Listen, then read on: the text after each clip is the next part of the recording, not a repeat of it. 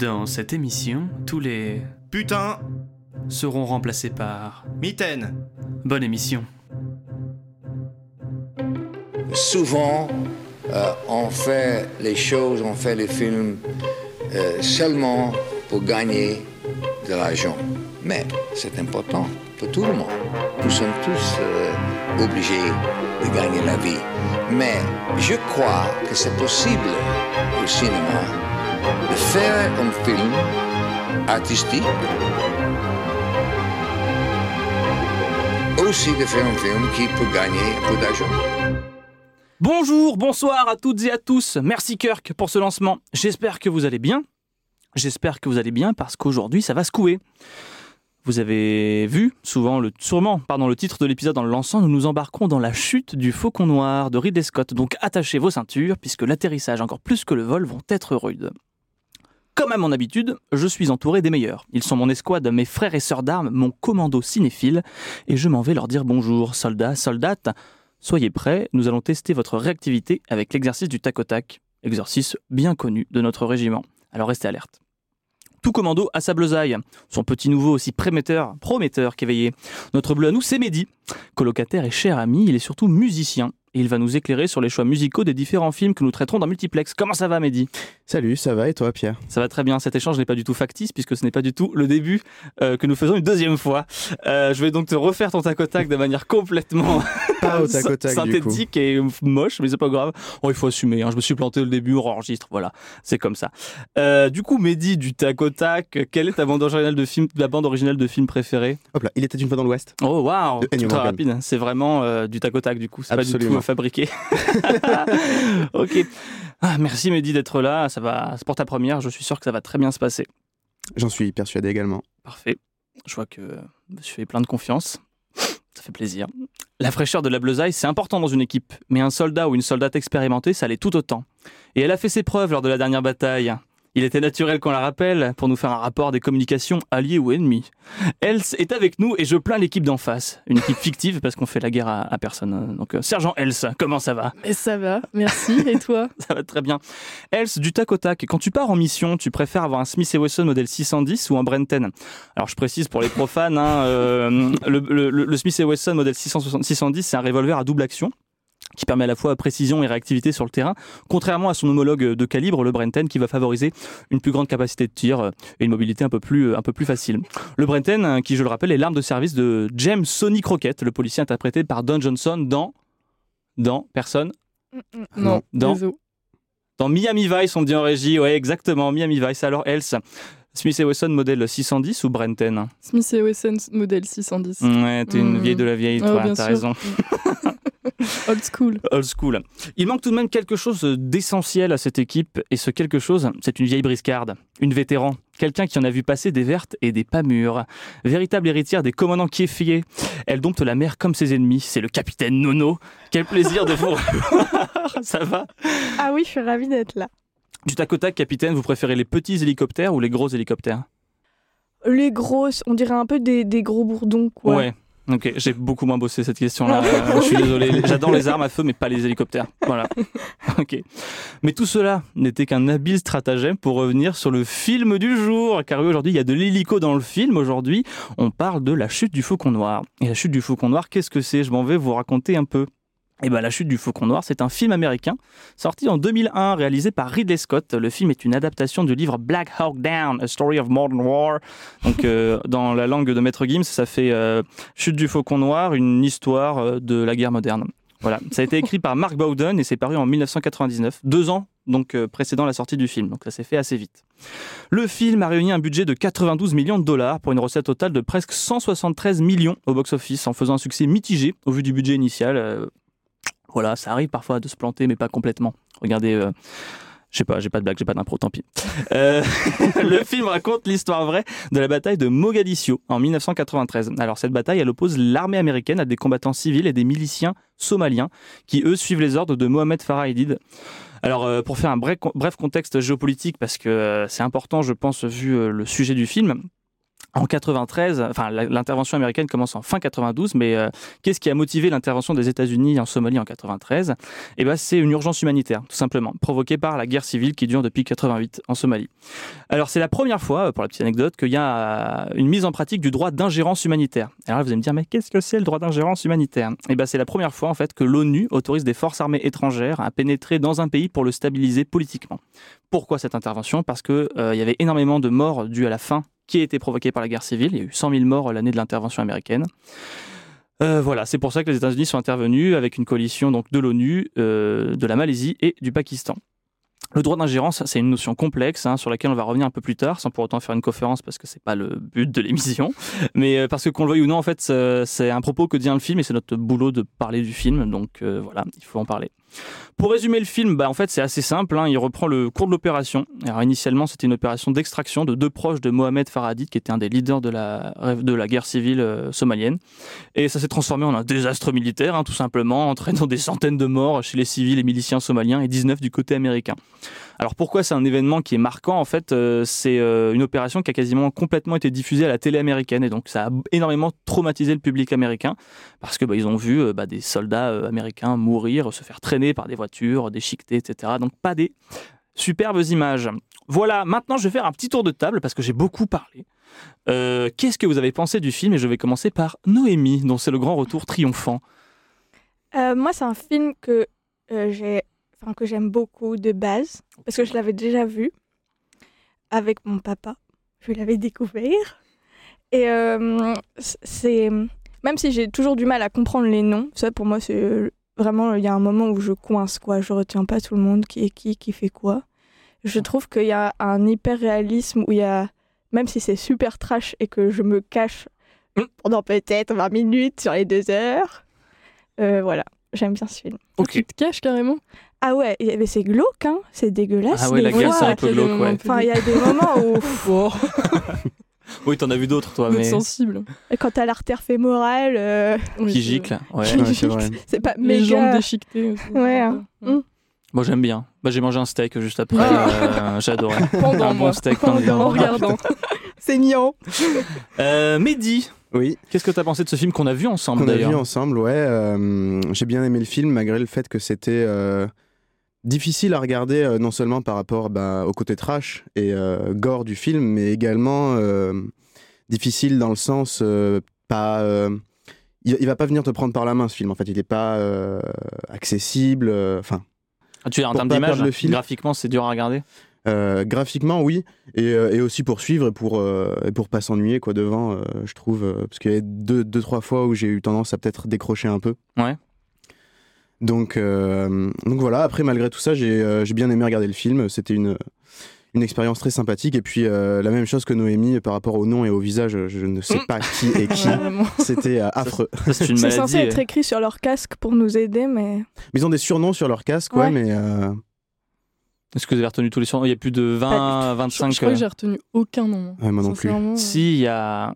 Non. Non, j'ai rien. J'ai rien, mais voilà. Grimes. Ah ouais. Sergent Ah. Gra- ah oui, mais on en parlera tout à l'heure du, du sergent Grimes. Quelle horreur. Euh... Else. Bah écoute, euh, j'ai pas grand chose à rajouter par rapport à mes petits camarades, mais c'est vrai que c'est très très réaliste et c'est. Enfin, je crois que c'est la première fois que je vois un film de guerre où on est vraiment embarqué euh, avec eux tout le temps, où t'as vraiment l'impression que t'es au centre euh, de la bataille et j'ai vraiment bien aimé ça euh, dans le film. Ça vaut pas une bonne partie de Call of quand même. Chacun son truc. Je, suis, je suis nulle à Call of. Eux aussi, ils ont été nuls. Il y a eu 19 morts. Enfin, c'est vrai. Euh, eh bien, écoutez, merci de me demander ce que j'en ai pensé, moi. Euh, Et toi, T'en as Pierre, t'en pensé as quoi, pensé quoi Pierre euh, Je me suis un peu, euh, un peu ennuyé. Oh, Oh, waouh Je prends le contre-pied de tout le monde dans l'émission Pas du tout. Euh, non, en fait, qu'est-ce qui m'a pas plu euh, C'est euh, c'est comme, je, l'ai dit un peu à Mehdi à la fin du visionnage, j'ai trouvé que c'était la copie parfaite du film de guerre. C'est-à-dire qu'il y a tout ce dont on s'attend, euh, des combats, euh, euh, un moment un peu patriote, des trucs comme ça. Et puis euh, je me dis, bon, bah, en fait, j'ai déjà vu ce film, mieux ou moins bien, sauf qu'en fait, là, comme il n'y a pas d'axe précis, c'est-à-dire, par exemple, si on regarde Fury qu'on a fait dans l'émission, l'idée c'est de voir la guerre du point de vue d'une équipe d'un tank. Si on regarde le soldat Ryan, c'est l'Amérique et tout ce qu'elle porte en tant que valeur et en tant qu'humain.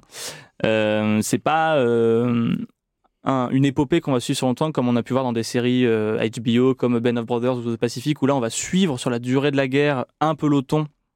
Du coup on voit la, la, la, à quel point il est dur en fait de faire la guerre euh, sur de longues périodes. Là, c'est une opération qui a duré deux jours. Alors, j'enlève pas aux horreurs hein, qui, qui, que, que, que les, que les soldats ont vécu. Simplement, euh, comme c'est, en fait, ça relève de l'anecdote ce film au final. Euh, c'est une anecdote de guerre et donc effectivement, c'est impressionnant à montrer, mais j'en suis ressorti comme je suis rentré, quoi, inchangé. Ils se prennent quand même une bonne ratatouille. Hein, euh. Oui, oui, mais enfin, j'ai déjà vu des films où, où ils se prennent des ratatouilles, tu vois. Euh, je, j'avais déjà vu ça. Donc oui, c'est impressionnant parce que c'est très bien fait, la technique est vraiment exceptionnelle. Après, euh, j'ai pas, le film m'a pas vibrer, quoi. euh, et j'ai pas trouvé ça nullissime non plus parce que tu peux pas le trouver nul. C'est vraiment bien fait, quoi. Techniquement, c'est irréprochable. Donc voilà. Euh, pour euh, citer notre cher président, ça m'en a touché une sans faire bouger l'autre. Voilà. Oh là là. Oh waouh La classe. voilà. Eh bien, euh, chers amis, je pense qu'on a fait le tour. On va pouvoir passer, euh, rentrer dans le dur, comme on dit, et on va passer euh, à la suite. Quel bon jingle. Merci, euh, personne en régie qui a composé tous les jingles. Je te regarde.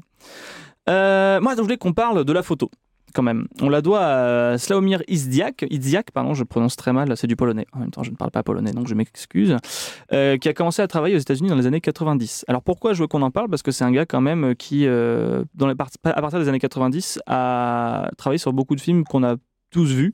Donc il y a la série Trois couleurs de Christophe Kielowski. Il a, été chef opérateur sur le film Bleu. Voilà. Euh, dans les films un peu plus grand public, il a travaillé sur Bienvenue à Gattaca d'Andrew Lin- Lincoln.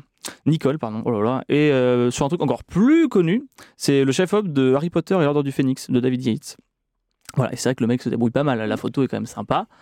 Euh, et elle marque. Et Noémie, je crois que c'est pour ça que tu avais proposé le film, c'est parce qu'il y avait des images marquantes dans le film. Ouais, il y a des plans que je trouve. Mais presque, c'est les moments les plus lents, en fait. C'est pas du tout les moments d'action, mais il y a des temps un peu suspendus quand ils sont au-dessus de l'eau en hélicoptère ou euh, à la fin, quand, quand il y a cette image où ils, ils courent pour arriver au camp et il y a les enfants qui arrivent. Il y a des choses qui sont presque oniriques pour moi. Ou de des temps de respiration qui sont super forts dans cette cacophonie euh, assez monstrueuse de bains de sang et de chair et tout. Ok. Ouais. On m'a dit, bon, écoute, je l'ai fait, parce qu'ils en sont très fiers en régie. euh, ils m'ont dit, il n'y a pas que le temps qui est suspendu, il y a aussi les plans, puisqu'ils sont filmés en hélicoptère.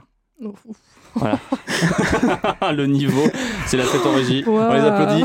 Ils dansent tous, ils sont nus, qu'est-ce qu'ils font? Oh là là Oui, mais c'est vrai. La photo, euh, on en a parlé pendant qu'on regardait le film, mais dit. euh, Alors moi, je n'ai pas réussi à trouver si le film avait été tourné en numérique ou en, en- ou en pellicule, parce que c'est un moment assez charnier, euh, le début des années 2000. C'est euh, le premier film complètement tourné euh, en numérique. euh, C'est alors euh, il y a deux écoles, soit c'est Vidoc, soit c'est euh, la menace fantôme de Star Wars. Donc là, vous faites votre bataille tout seul.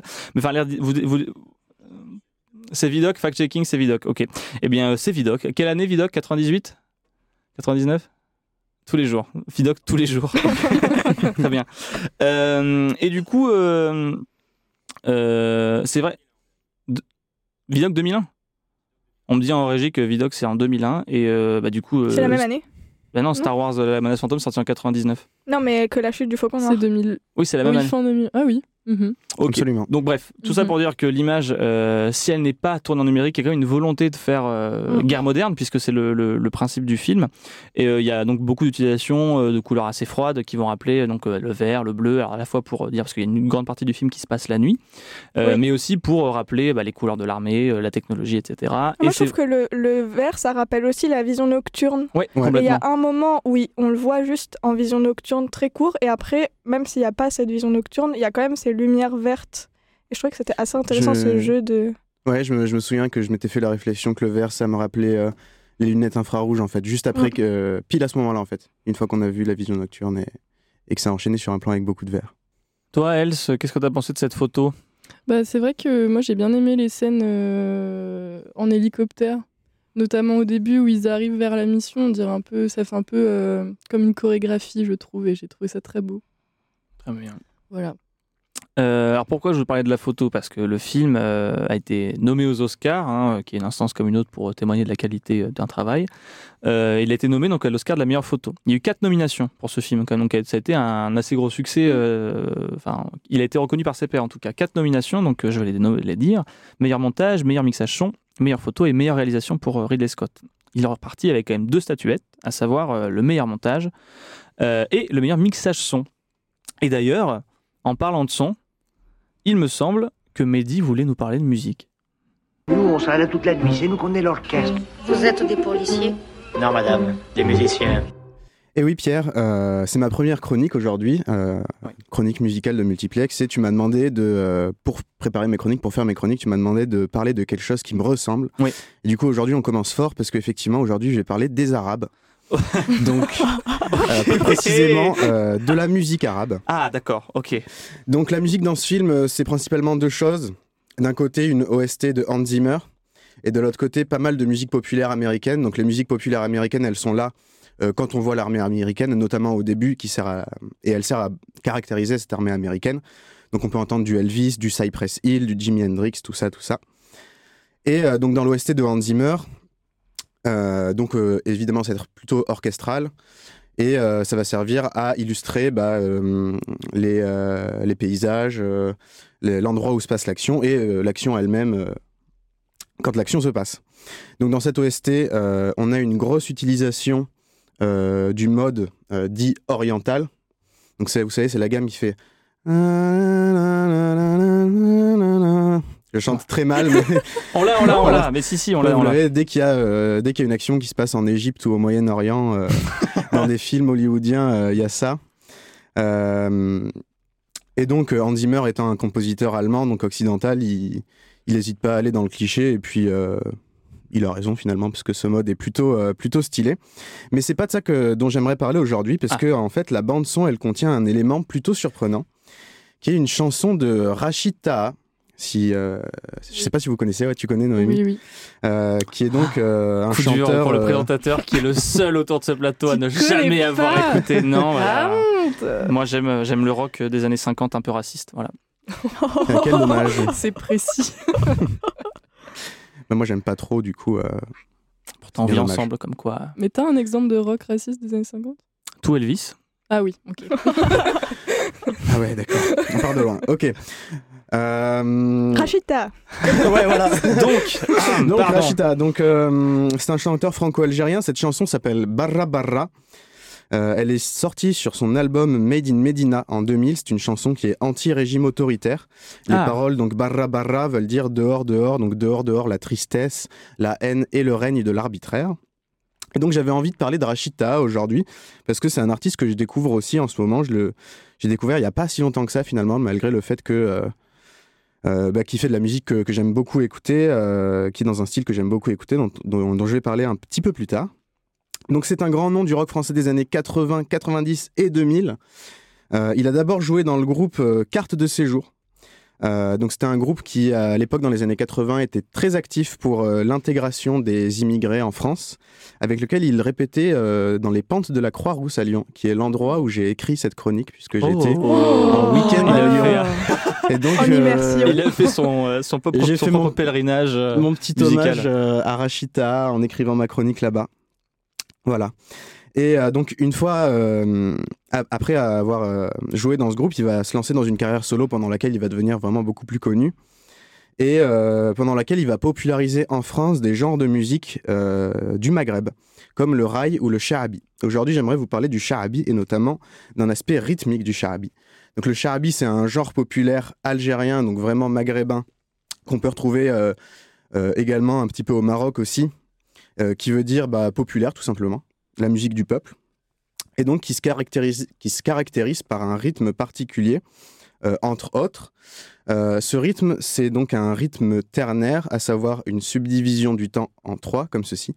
1, 2, 3, 1, 2, 3, 1, 2, 3. Ce qu'on entend dans les valses, le ternaire la plupart du temps. Euh, la plupart non, des valses sont en ternaire. absolument pas, puisque Waouh, euh, ok. la plupart des valses sont en trois temps. La subdivision est en deux.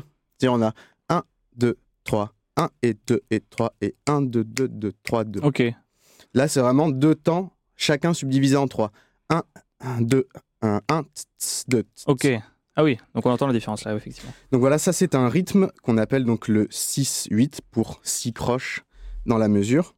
Et donc la majorité des 6-8 occidentaux, euh, on peut en entendre beaucoup puisque c'est très répandu comme, euh, comme signature rythmique. On en entend bah, dans euh, pas mal de trucs de rock raciste des années 50. Ah, Elvis Par exemple, chez Elvis Presley, euh, dont l'exemple le plus connu est bien sûr Can't Help Falling in Love. Pierre, je vais euh, donc compter la mesure et Oui. euh, je vais te demander si tu veux bien euh, Je vais- chanter je vais donner avec moi euh, pour illustrer à nos Je- auditeurs. Je vais essayer. Tu veux que j'imite Elvis ou pas? Non. Ah, non, non. Comme tu veux. tu le fais comme tu le sens. Donc voilà comment ça va faire. Ça va faire. Ok, c'est bon, je suis dedans.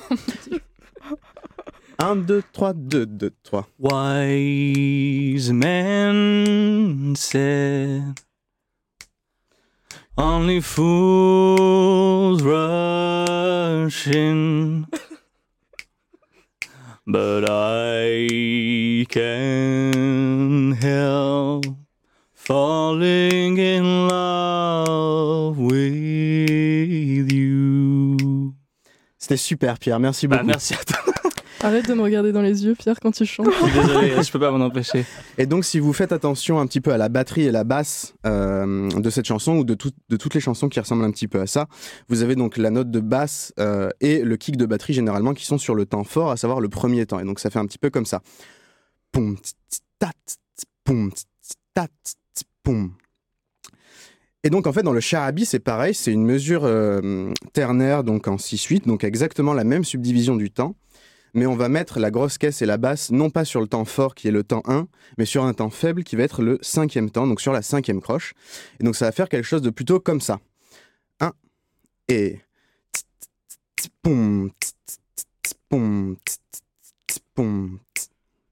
Et donc voilà, souvent ça joue plus vite, euh, plutôt à des vitesses qui se dansent, donc plutôt du... Ok. et donc voilà, c'est, euh, c'était de ce rythme-là euh, que j'avais envie de parler aujourd'hui, parce que c'est un rythme qui est pour le coup véritablement caractéristique des musiques euh, du Maghreb, et pas des musiques arabes en général, hein, véritablement du Maghreb, notamment de l'Algérie, mais également aussi un petit peu du Maroc. Et euh, Un peu de chauvinisme, ça fait pas de mal. Bien sûr, bien sûr. Et, euh, et pourquoi j'en parle? Parce que c'est un rythme qui, euh, qui peut rendre un petit peu confus euh, nous autres musiciens occidentaux quand on essaie de le jouer. euh. et donc voilà. euh, et donc pour, euh, pour, euh, pour vous donner un petit peu quelques petites, euh, petites références, si vous avez envie d'écouter des chansons euh, qui ont Bah ce oui. rythme-là, je vous ai Ah oui. préparé une petite liste de chansons à écouter. Ah, chouette. Si vous avez envie d'écouter ça, euh, que vous pouvez retrouver euh, sur l'Instagram de Multiplex. Ah, Ah, Euh, à vos stylos, si vous avez plus de 50 ans. Abonnez-vous, tout à fait. Multiplex le podcast. Donc il y a une euh, il y a une chanson qui s'appelle Bent El Sultan de Freaklan ou Freaklane, je sais pas comment prononcer son nom. Euh, une autre qui s'appelle Atiteka Hadallah de Abdelali Anwar qui lui est marocain, fierté. Ah bon? Euh, ouais. Non, genre, on a dit. Ça, ça ressemblait beaucoup à un petit dialecte du sud-ouest de la France, mais ok. Ah d'accord. C'est une blague absurde, tout le monde me regarde, c'est une blague absurde, c'est une blague absurde, évidemment que c'est de l'arabe. Oh là là. Oh là là, mais bon d'accord, allez, c'est pas grave, c'est pas grave, c'est pas grave. Non, mais on peut pas, on peut pas marquer à tous les coups, voilà. Euh, Enti Rahti de Rachita parce Ok. qu'évidemment Rachita aussi a Il y a aussi du sud-ouest. Ouais. Allez, et la deuxième. Allez. Et euh, The Joker de Karim Ziad. Voilà, qui est un super artiste. euh. Donc voilà, bah, j'espère que je vous aurai appris quelque chose Oui, aujourd'hui. euh, Euh, c'est Ah, intéressant. Merci pour tous ces éclaircissements. Vous l'aurez compris, du coup, Mehdi, en sa qualité de musicien et spécialiste de la théorie musicale, nous éclairera sur les choix musicaux des films et les petites histoires qui peuvent se cacher derrière, ou même l'interprétation hein, qu'on peut en faire. Bon, ce film, quand même, parlons-en. Il y a un casting de fou furieux. Euh, non? Oui, Qu'est-ce que vous en pensez? Qui est- Alors, on va faire un petit jeu. Bon, Mehdi, je suis du coup, toi, toi, avec ton problème des visages, tu vas pas pouvoir euh, te Ah jouer énormément. Mais qui est-ce qu'on retrouve euh, de très connu dans ce film? Il y a une longue liste à faire. Else, qui est-ce que tu as reconnu? On va faire chacun notre tour jusqu'à ce que personne, quelqu'un n'ait plus de mots à faire. C'est un petit jeu que j'improvise comme ça. Orlando Bloom. Orlando Bloom. Putain, t'as- c'est chiant parce que c'est vraiment le mec. J'avais préparé. Alors J'ai attendez, que lui là. j'avais préparé mon ma transition sur Orlando Bloom parce que je pensais que personne allait le reconnaître. Bah, parce qu'on le voit deux quand secondes. même. Ah bah moi je l'ai reconnu direct. Ok, pardon, j'ai ses sous-estimé le rôles, sex en symbol plus. des années 2000. Pardon, Ah ouais. pardon. Donc Orlando Bloom, Noémie, qui c'est que t'as reconnu? Ewan McGregor. Ewan McGregor, mon préféré. Ah bah personne moi. hein. Euh, oui, alors moi, je vais faire un, un petit coucou à Mathéo euh, qui nous écoute peut-être de là où il est. Il y a Jason Isaacs dans le film euh, aussi. euh. C'est lequel je sais. Jason Isaacs, c'est le, alors c'est le commandant qui est chauve. Ok, ok, non, je vois plus. Il y a un chauve. à celui un qui a moment. un C'est le capitaine. Alors tu c'est le sais, capitaine. Qui part à la guerre. Voilà, c'est le blanc avec Ah, un casque qui part à la guerre. seul- Ah ouais. Mais il y a- celui qui joue le père rare, de ça. Rufus Malfoy, là. C'est lui. Ah, de très bien. Rufus Malfoy. Rufus Malfoy. Drago. Qui est non Rufus Bah, ça doit être son père. Rufus Malfoy. Mais c'est pas le nom de son père, C'est. Lucius, je crois. Lucius. Alors, la Rufus, semaine c'est dernière, pas le oui. rat Hein C'est pas le rat, Rufus Non. Ah, Non, c'est Peter Petit Gros, le rat. Mais qu'est-ce qui se passe? Mais qu'est-ce qui se passe? C'est Croutard, le rat. Oh là là, mais je suis avec qui là? Alors oui, en plus c'est drôle parce que Jason Isaacs, il est dans, le- il joue aussi dans le Smoking qu'on a fait là il y a deux semaines. Ah, c'est le chef-d'œuvre, tu veux dire le chef-d'œuvre, le Smoking, bien. bien sûr. Oh là là, ça fait pas du tout artificiel comme elle a mentionné l'épisode. Parce qu'on enregistre pas l'épisode dans l'ordre là, donc du coup les gens, ça fait pas du tout. Oh là là, le saviez-vous Il est dans l'épisode d'il y a deux semaines Oh. qu'on enregistre dans. Pff, allez, une bonne heure là. Oui, donc du coup, euh, Jason Isaacs, dans les autres gens un peu connus aussi, il y a William Fitchner. Alors, William Fitchner, vous l'avez peut-être vu dans Hit et aussi dans The Dark Knight. C'est le banquier qui se fait braquer au début de The Dark Knight. Mhm. Euh, il y a aussi Sam Shepard, hein, l'air de rien, qui est quand même un gros acteur euh, euh, américain. Il y a Eric Bana. Eric Bana, que vous avez peut-être vu dans le Hulk de Ang Lee en 2003. Et il joue dans 3 aussi. Et il joue dans 3, effectivement. Euh, dans les autres gens un peu connus, Orlando Bloom, on l'a dit, il y a Mar- euh, Mais non, Celui qui joue dans Game of Thrones? celui qui joue dans Game of Thrones, ouais, je- Euh, Nicolas Coster-Waldau. Voilà. Allez, c'est moi le fan ici. Euh, et il y a aussi, et là c'est mon petit, mon petit préféré, mon petit chouchou, quand je l'ai vu j'étais content, il y a Ty Burrell. Et Ty Burrell, c'est un acteur qui joue dans Modern Family. C'est le père... euh, Voilà, il est là. Il a une... Burrell. Ty Je vois, Burrell. je vois pas lequel c'était. Dans, euh, il, il- il joue un des médecins dans la deuxième carcasse d'hélicoptère. Ah oui, Hum. ok, oui, oui, Voilà. je vois. Je vois. Il a un physique un peu Oui, oui. particulier, il a une très bonne tête et c'est un super acteur, Oui, donc je j'étais content de le voir à quelques temps. Voilà, donc du coup, Elle, t'as complètement euh, torpillé euh, ma, ma transition, mais c'est pas grave. Je vais Mais parle-nous de- d'Orlando Bloom. Ouais, ouais, grave. Oh là là, alors attendez, je, vous- je vous- je vous- je vous la lis euh, de manière complètement naturelle. Hum. Euh, donc, à la base, je devais dire est-ce qu'un casting aussi gratiné pour un film comme celui-ci est nécessaire selon vous? Et là, vous me répondiez un truc. Et je fais bah oui, c'est vrai. Il y a même Orlando Bloom qui tombe d'un hélico. Et Noémie, je crois que tu avais des trucs à nous dire sur les hélicos.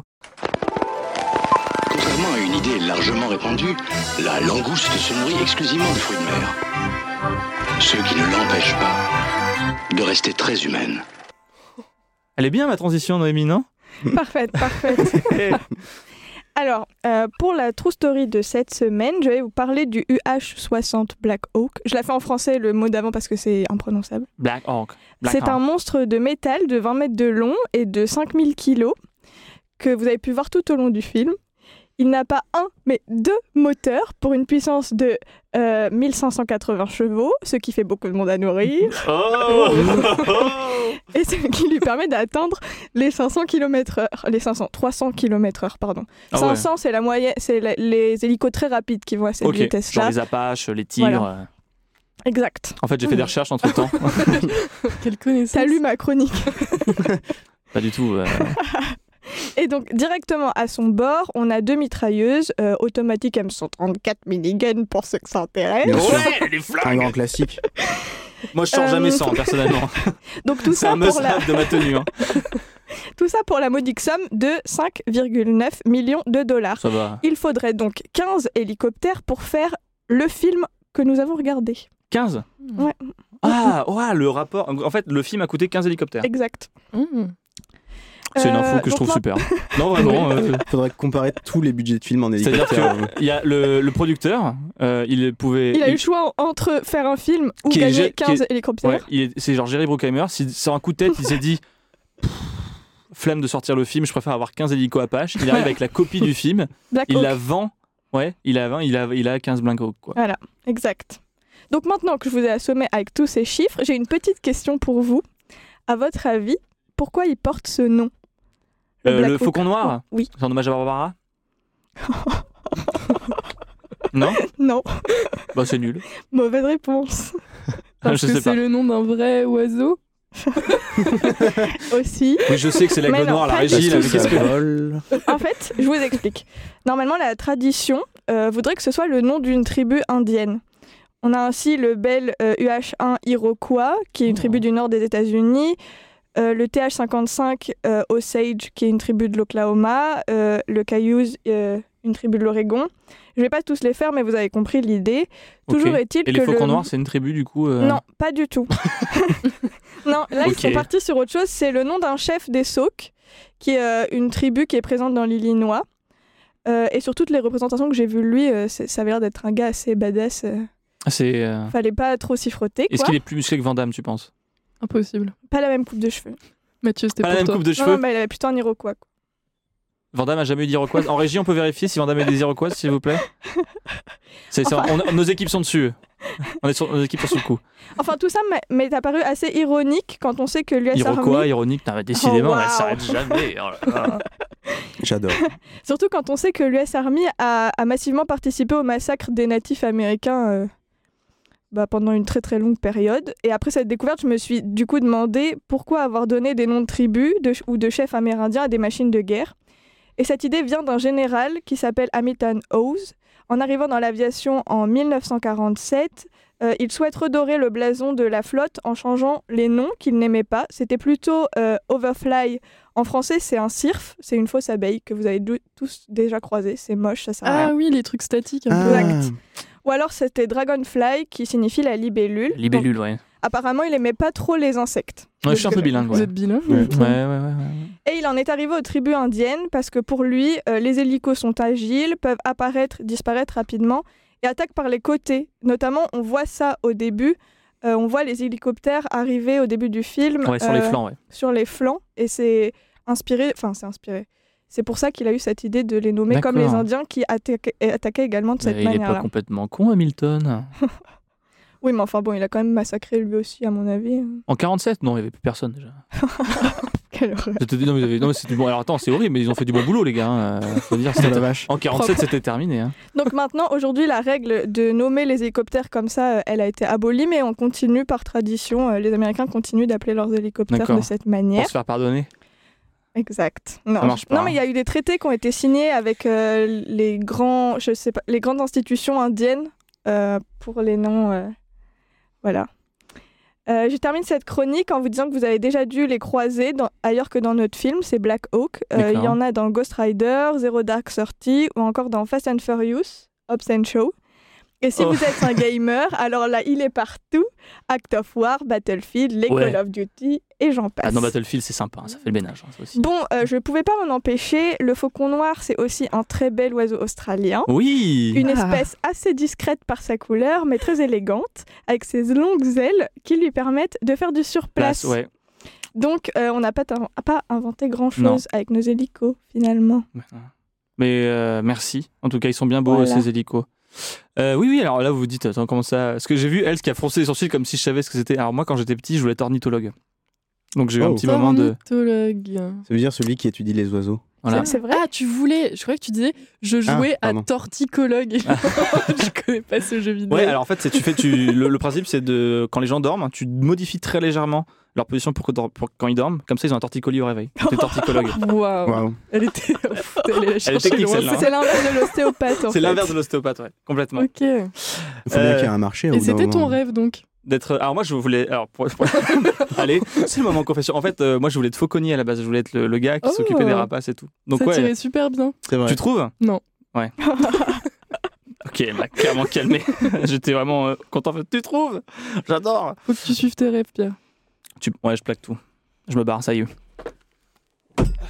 Il est vraiment parti du studio. Et non, c'est bon, oh là là, je peux pas faire cette blague jusqu'au bout parce que sinon on va avoir beaucoup trop de temps mort dans cette émission. Alors, comme je disais, ils sont bien beaux euh, ces hélicos, ils sont bien beaux ces soldats. Et comme je le disais en introduction, il est intéressant de considérer le contexte de sortie du film.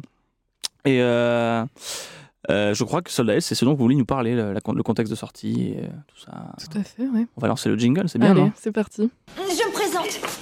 Je suis l'attachée de presse. Madame, je n'écrirai rien sur ce film, c'est une merde. Alors, déjà, je vais vous dire un petit peu ce qu'a pensé la critique euh, de, ce film. Donc, de manière générale, euh, il a été bien reçu. On le félicite de- pour son réalisme, comme euh, nous tous d'ailleurs. Euh, une exactitude cruelle et une mise en scène à hauteur d'homme, nous dit Chronic Art. Un film de guerre su- suffocant pour l'Express. Pour Le Monde, le film envisage la guerre comme une pure sensation, et c'est vrai, le spectateur est plongé au cœur de la bataille. Libération salue les innovations techniques d'image de Ridley Scott, les visions satellites notamment, qui donnent aussi selon eux un côté jeu vidéo. Mais il y a tout de même une controverse autour du film. Ce qui revient dans la plupart des critiques, c'est l'aspect propagandiste qui prônerait l'interventionnisme américain.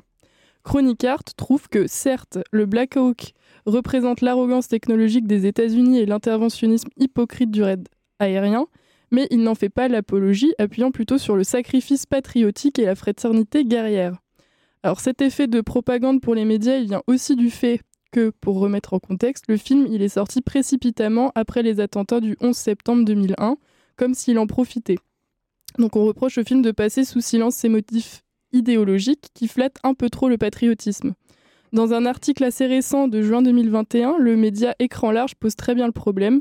Quand on aborde le genre du film de guerre dans le cinéma américain contemporain, il y a toujours cette question éternelle de la représentation de l'héroïsme et du corps militaire qui refait surface lorsqu'un cinéaste s'essaie au genre.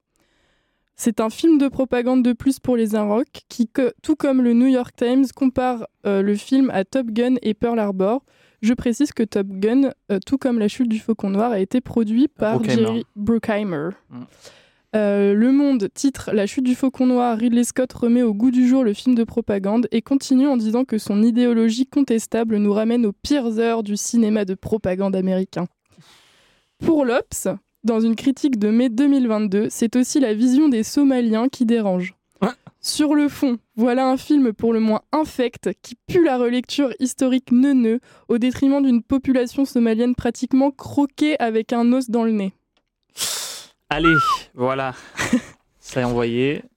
Ça va C'est vrai qu'après, quand on voit les Somaliens dans le film, euh, Ouais. toujours un peu. euh, Il les montre pas comme respirant l'intelligence. hein. Bah, c'est toujours des grandes foules. euh, des... grande foule euh, Ouais. complètement folle. euh, Ouais. Alors que tous les, Un peu sauvage. ouais, tous les Américains, ils sont ultra malins. Ça se faufile. Prenez-le à revers. là, là. Un Mais- truc de, de soldat, quoi. Je sais pas. Je sais pas fait l'armée. Un truc de soldat. Ouais, mais prendre à revers, c'est un truc de soldat ou d'indien, apparemment, je sais plus.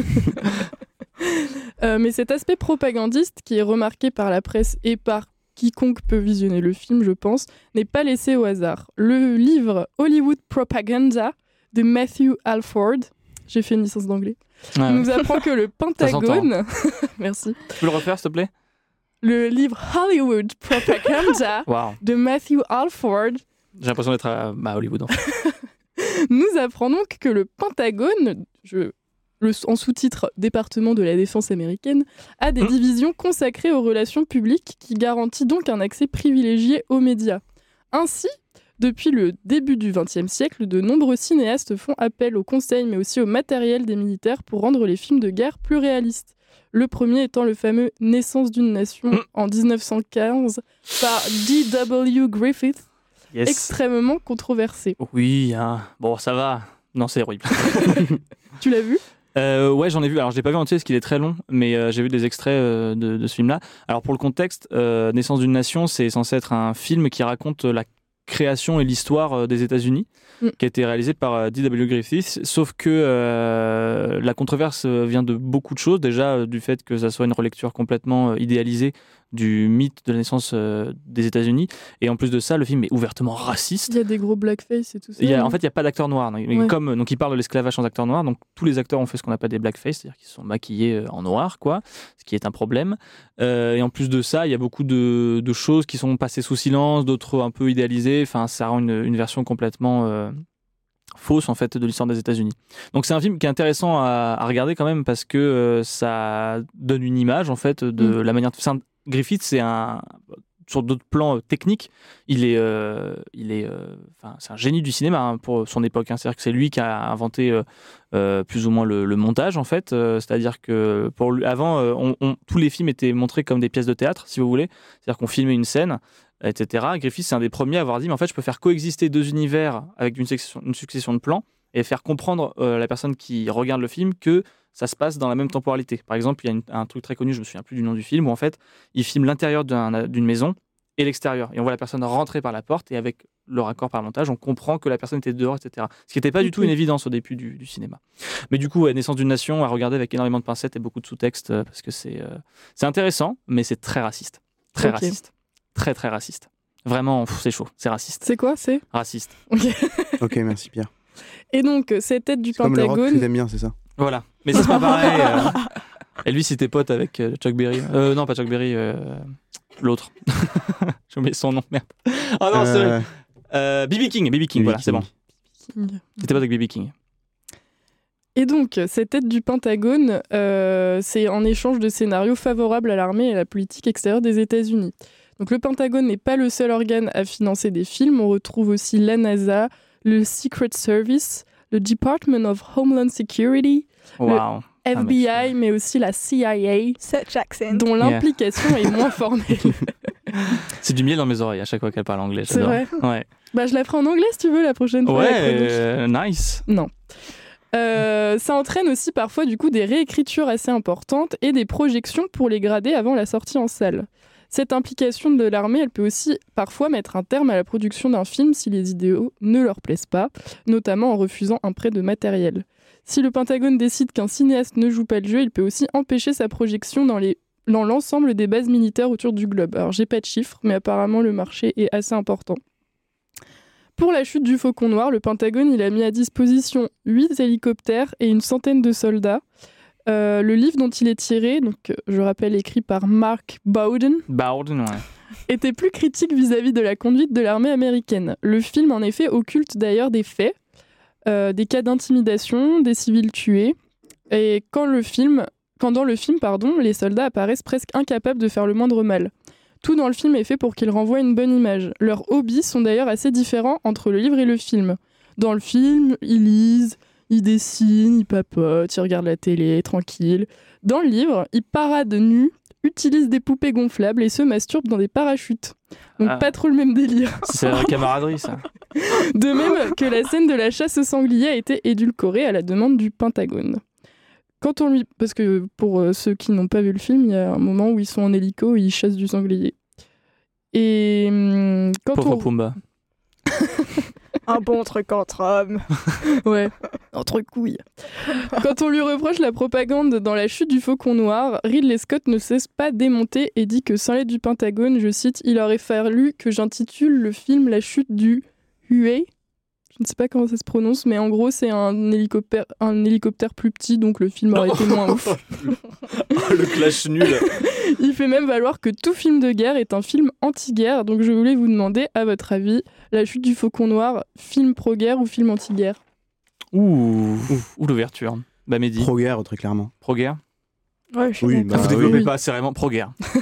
Voilà, c'est tout, on passe à la suite. Non, mais il n'y a aucune critique de, de Bah, ça- l'armée américaine ouais. pour moi, alors qu'ils font une erreur monumentale. Le mec, il est même pas. Enfin, à la fin, c'est écrit dans les textes après le- la fin du film. Lui, il a rien eu, le général en question qui a poussé les soldats à. Alors, l'opération de base, c'était pas aller choper le général. C'était aller choper de ses proches pour savoir où il était. Euh, c'est pour ça qu'ils disent qu'il y a une extraction qui est possible. Moi, j'ai, euh, je me suis renseigné sur toute l'opération du coup pour voir un peu ce qui est vrai ou pas.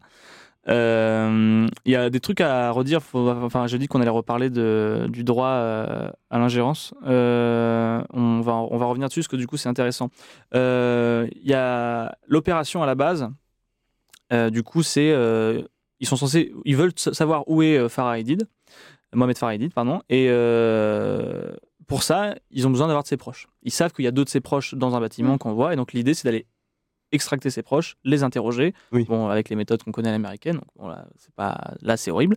Euh, mais du coup, l'idée, c'était ça. Et le problème, c'est qu'ils se sont fait prendre en guet-apens, et donc ça a été une, une surenchère de, de, de, de combat jusqu'à euh, ce qu'ils arrivent à se faire euh, eux-mêmes extracter de, de la zone de conflit. Comme tu l'as dit, Else, en fait, le film aux US, il sort le 18 janvier 2022, 2002, pardon, Euh, et avec des avant-premières en décembre. Euh, Les attentats du 11 septembre, ils sont assez, euh, assez frais encore, et le film, il a commencé sa production bien avant. Euh, Il y a une mouvance à ce moment-là dans le cinéma américain de faire des films d'action sur la guerre. Il y a Pearl Harbor qui est sorti la même année, Euh, Le Soldat Ryan euh, un peu moins de 10 ans avant, Euh, c'est euh, c'est dans l'air du temps.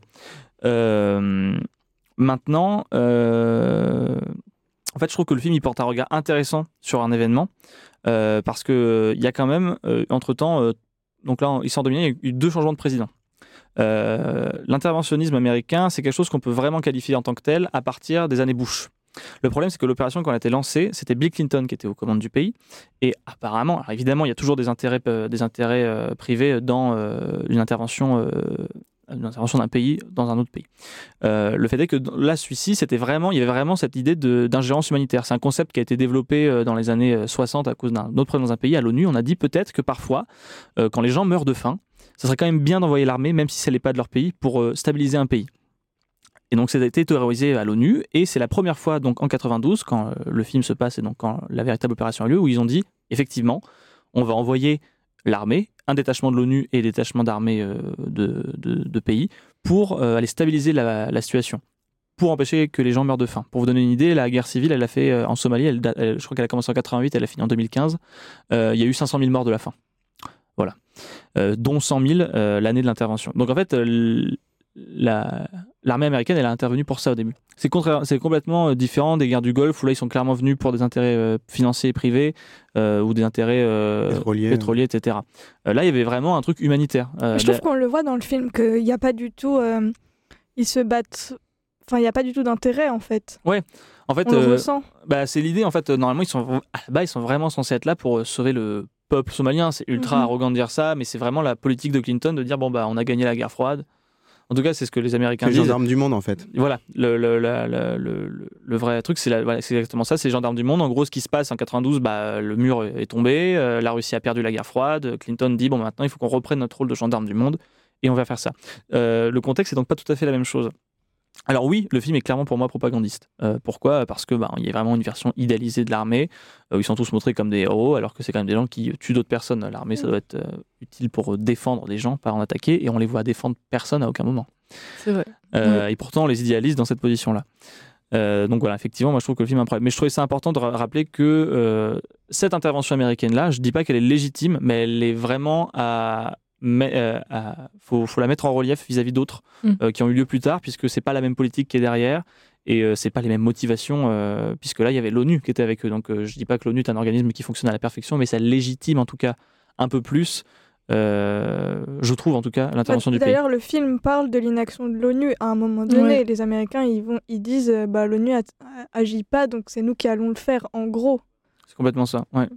Mais les soldats, à un moment donné, ils se posent la question d'ailleurs de. Je crois qu'ils en parlent, pourquoi on est là. euh, Eux-mêmes savent pas.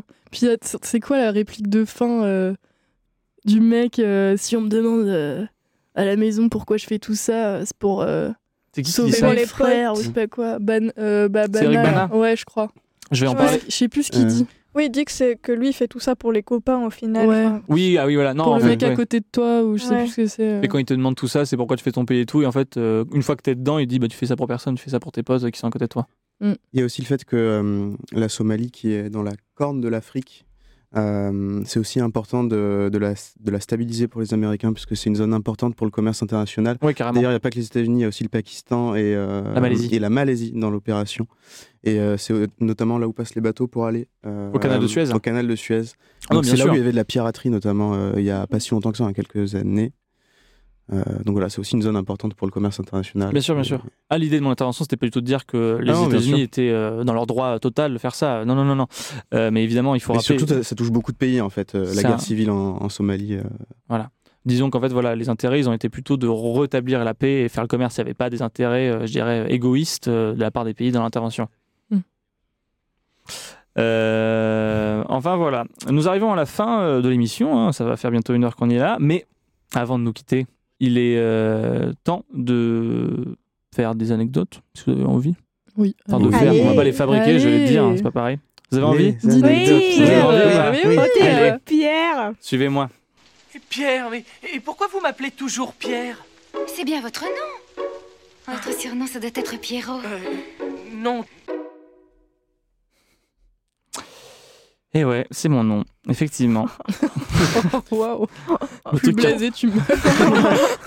Oui, je m'appelle Pierre. Non, non, non, je suis en train de choisir euh, par quelle petite anecdote croustillante j'allais commencer. Je pense que je vais commencer par la première que j'ai écrite. Est-ce que vous saviez que certaines conversations radio qu'on entend dans le film étaient en fait des vraies transmissions radio de l'opération? C'est pas vrai. Bah si, c'est vrai. Putain. Mais non. Bah si. En vrai, c'est. euh, Non, mais en vrai, c'est intéressant. C'est c'est anecdote. intéressant, c'est Oui, une oui, anecdote. ouais, ouais. carrément. Euh, ah oui, alors il faut dire qu'à un moment dans le film, il y a, un, le- il y a un des, enfin, il y a plusieurs hélicoptères, il y en a même deux qui s'écrase. Et euh, le premier euh, crash d'hélicoptère, celui qui est un peu long, avec euh, où on voit le- l'hélicoptère faire le- beaucoup de spirales, Le pilote etc. qui va s'écraser sur la place. Ouais. euh, eh bien, ça a été réalisé en grande partie. euh, ça a vraiment été fait. En fait, donc tu as dit qu'il y avait Oh. 100 soldats qui avaient été dépêchés euh, Ouais. sur le tournage. Parmi ces soldats, il y avait des soldats euh, qui ont participé à l'opération en question. Ah, les donc- pilotes, notamment des Ouais, hélicos. Les ouais. pilotes d'hélico étaient, euh, étaient- faisaient partie de l'opération et donc ils ont recréé un crash euh, artificiellement. C'est-à-dire que tout, tout le, toute la séquence de vol au-dessus des, des maisons où il tourne sur lui-même l'hélicoptère, ça a véritablement été fait. Le seul moment où il y a eu un ajout en CGI, euh, c'est les rotors quand euh, la carcasse de l'hélicoptère s'écrase au sol, où là encore c'est une vraie carcasse qui a été lancée. Euh, ce qui 5,9 millions de dollars, on le rappelle. Ils ont du flouze, euh, Bruckheimer, euh, ils ont du flouze, ils ont du flouze. Enfin voilà. Alors maintenant, c'est le moment un peu, euh, un peu glauque euh, des anecdotes. Grimes. Donc Grimes, c'est le soldat qui est joué par Ewan McGregor. Est un personnage fictif. Alors tous les personnages qu'on voit dans le film sont des personnages qui ont, enfin, sont de- sont- ils- les acteurs jouent des personnes qui ont vraiment existé. Euh, mais Grimes, le, donc le soldat joué par Ewan McGregor, est un personnage fictif. Mais compte tenu de sa position administrative et son penchant pour le café, il est sans aucun doute basé sur un vrai, une vraie personne. C'est le commis des Rangers SPC, John Stebbins. C'est pas mal Right, Pas mal. buddy. Not bad, man. John Stebbins. Yeah. Et donc ce gars-là, il a vraiment donc John Stebbins, c'est un soldat qui a reçu la Silver Star, ah non, la Silver Star Mm. euh, pour ses actions pendant la bataille. Sauf que pourquoi il figure pas euh, au générique John Stebbins? Et pourquoi c'est pas son personnage qui est là? Eh bien parce que euh, dans les années 2000, il a été condamné pour pédophilie Ah, et il purge actuellement une peine de 30 ans de prison. En conséquence, le Pentagone euh, apparemment fait pression sur les scénaristes pour qu'il modifie son nom dans le film. Mm. Alors même si un porte-parole du film a défendu le changement comme non non c'est une création, c'est une décision créative prise par les producteurs, euh, étant donné ce que tu nous as raconté tout à l'heure, elle se recoupe un peu, il est fortement probable qu'on va dire non non dans l'armée il y a que des mecs bien, pas de souci. tu rejoins ou pas? Non? Ok. Euh, ah bah là, on a fait le truc glauque, on va parler des trucs un peu mignons, un peu sympas. Euh, donc sur le plateau et pendant le tournage, euh, il y avait beaucoup de chiens errants qui couraient dans le cadre et dans les plans, et c'était un peu pénible. Sauf que Ridley Scott a décidé de les garder au montage parce qu'il aimait l'authenticité que ça apportait. Et surtout ces chiens, il y en a huit qui ont été adoptés par divers membres de l'équipe et ramenés aux États-Unis. Oh, Et ouais. Adorable. La classe. c'est mignon. Euh, donc le sergent-chef euh, Norman Houghton, joué par Eric Bana, celui qui Houghton, Yeah. celui qui, euh, celui qui dit euh, je fais ça pour mes frères. Et ben ce mec-là, c'est un peu, il, a une carrière impressionnante en vrai. Il a pris sa retraite après 20 ans dans l'armée. Donc ça fait une longue carrière dans l'armée. Ensuite, il a rejoint le service fédéral des Air Marshals. Donc c'est la police de l'air en gros. Euh, c'est les gens qui sont, vont dans les avions, ils s'assurent de la sécurité dans les avions aux États-Unis. Ensuite, il a travaillé comme entrepreneur à l'étranger. Donc là, c'est un peu flou. Mais par contre, après, il s'est. Attendez, attendez. Ça, ça, ça, ça, on s'en fout. Par contre, un truc un peu dingue, c'est que après, euh, après tous ces tous ces métiers et ces années, euh, ces années folles finalement, il s'est rendu compte du taux élevé d'addiction aux opioïdes et de suicide chez les anciens combattants. Alors du coup, il s'est dit bah fuck it, euh, je reprends des études. Il a donc il est devenu médecin. Et donc maintenant, le docteur Houghton est un médecin spécialiste à plein temps à Orlando au Medical Center VA de Orlando. Et il est spécialisé dans les PTSD, donc c'est les euh, traumatismes d'après-combat, euh, et autres troubles liés au combat, euh, ainsi que la toxicomanie. Voilà. Donc jusqu'au bout, le gars s'est dit, euh, bah, je vais être stylé, quoi. Putain. Voilà. Donc soldat de ouf. Plus ensuite, il a dit, Hum, j'ai fait du mal aux gens. On Je les voit un peu dans le film. euh, Il y en a plusieurs qui ont des problèmes de santé. Il y en a un qui prend de la ventoline. Il y en a un qui fait une crise d'épilepsie. Ouais, ouais. Je trouvais que c'était assez Oui, intéressant aussi de montrer l'aspect médical. Il y en a un qui devient sourd euh, Mm. parce qu'il a. C'est vraiment arrivé ça Et, aussi. et l'acteur a- est vraiment devenu sourd. Je le lisais. euh, Il a vraiment eu des problèmes d'audition en fait. L'acteur au- non, c'est le, du personnage. le- Non, le personnage aussi. C'est un vrai truc euh, qui est arrivé. Oui, oui, Ah, mais, mais l'acteur l'acteur aussi pendant le tournage, Ah. il a eu une euh, surdité partielle à force d'écouter, euh, Ah ouais, ok. à, à force Ah d'entendre ouais. les balles, etc.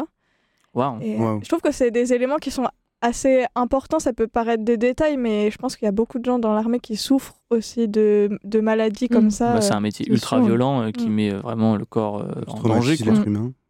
Ah, donc on parlait euh, donc des partenariats entre le Pentagone et les armées et les films qui étaient diffusés. Mhm. Euh, Chris Kyle, est-ce que vous savez qui c'est? Non. Euh, Non. Chris Kyle, c'est le personnage, enfin c'est la personne que joue Bradley Cooper dans American Sniper. Ok. Et il a dit que le film, donc Black Hawk Down, était montré aux forces spéciales de l'US Navy pour les inspirer avant qu'ils ne commencent l'étape de la Hell Week. Donc c'est une semaine d'entraînement ultra intense et très très dur pour entrer dans, la, dans les SEAL, qui est la force spéciale de la Navy. Et donc le film est montré. Ça donne pas du tout envie. hein. Bah oui, c'est ce que j'allais dire. Bah oui, La mais Hair façon, Week, euh, ça enfin, donne pas envie. hein. Non, non, non, mais c'est horrible. Bah, à part- donc, euh, moi, je n'ai pas vu le film, mais on m'a expliqué qu'apparemment, elle était. euh, euh, que on la voyait, la Hell Week dans American Sniper. Voilà, donc si jamais vous avez envie de C'est un peu comme le Hellfest. Tu l'as, tu l'as jamais vu trash. Moi, je l'ai pas encore vu. C'est comme le. Hellfest en plus. Il était pas mal euh, dans mes souvenirs American Sniper. Faudrait le faire dans multiplex, tu penses? Peut-être. Ok. Euh, Oui, dernière chose. Un truc un peu, euh, un peu important, euh, pas du tout. C'est juste une incohérence, mais j'ai trouvé ça ultra marrant. À un moment, dans le film, il y a un ranger qui lance une grenade à fragmentation. Et donc, euh, il y a un des sergents, des supérieurs sur le moment, qui dit Grenade Sauf que, normalement, dans l'armée, quand euh, on lance une grenade, on doit dire Frag out pour dire qu'on a lancé une grenade. Quand on dit Grenade, c'est quand il y a une grenade qui est arrivée chez vous. Ah bah ouais, c'est marrant ça. Bien du coup voilà, donc si un jour vous devez lancer une grenade, vous dites bien frag out et pas grenade, parce que sinon les gens ils vont tous se mettre au sol et vous comprendrez pas. Ok. Voilà, si jamais Bah, vous faites la le guerre un week-end prochain, je, je, Ouais. je comptais partir au front, donc merci. Bah de rien. Voilà, tu penseras à moi en lançant des grenades. Ouais. Super. Et je parle bien de, de l'arme, pas des fruits, parce que ça sert à rien de lancer des, Des fruits. des Oh, tu- euh, C'est du ça gâchis. tâche. Ça tâche. Ça tâche. ouais. Oh non, j'ai du sang. Ah non, c'est du jus de grenade. T'es bon. Euh, eh bien, sur ces paroles aussi vaines que la guerre, oh. Euh, nous vous laissons. J'ai une petite anecdote, oui, moi, nulle. une anecdote. Une anecdote Une nulle. nulle. Ouais. C'est que de base, celui qui devait réaliser le film, je ne sais pas si tu le sais, Pierre, Oui, Alors, c'est oublié- Simon West. Qui a, a réalisé réalisé Lara Croft. Lara Croft Tomb Raider. C'est- voilà. il a, il, d'ailleurs, il- c'est pire que ça. Il a renoncé au tournage pour, Pour aller tourner. Lara Croft, oui. C'est terrible. Franchement, ils ont gagné au change. hein. Si tu gagnes Ridley Scott à la fin, euh, c'est vrai. ça va. Voilà, la tronche du faucon noir que ça aurait été horrible. Lara Ah, il y a eu Croft que des nanas déjà dans l'armée.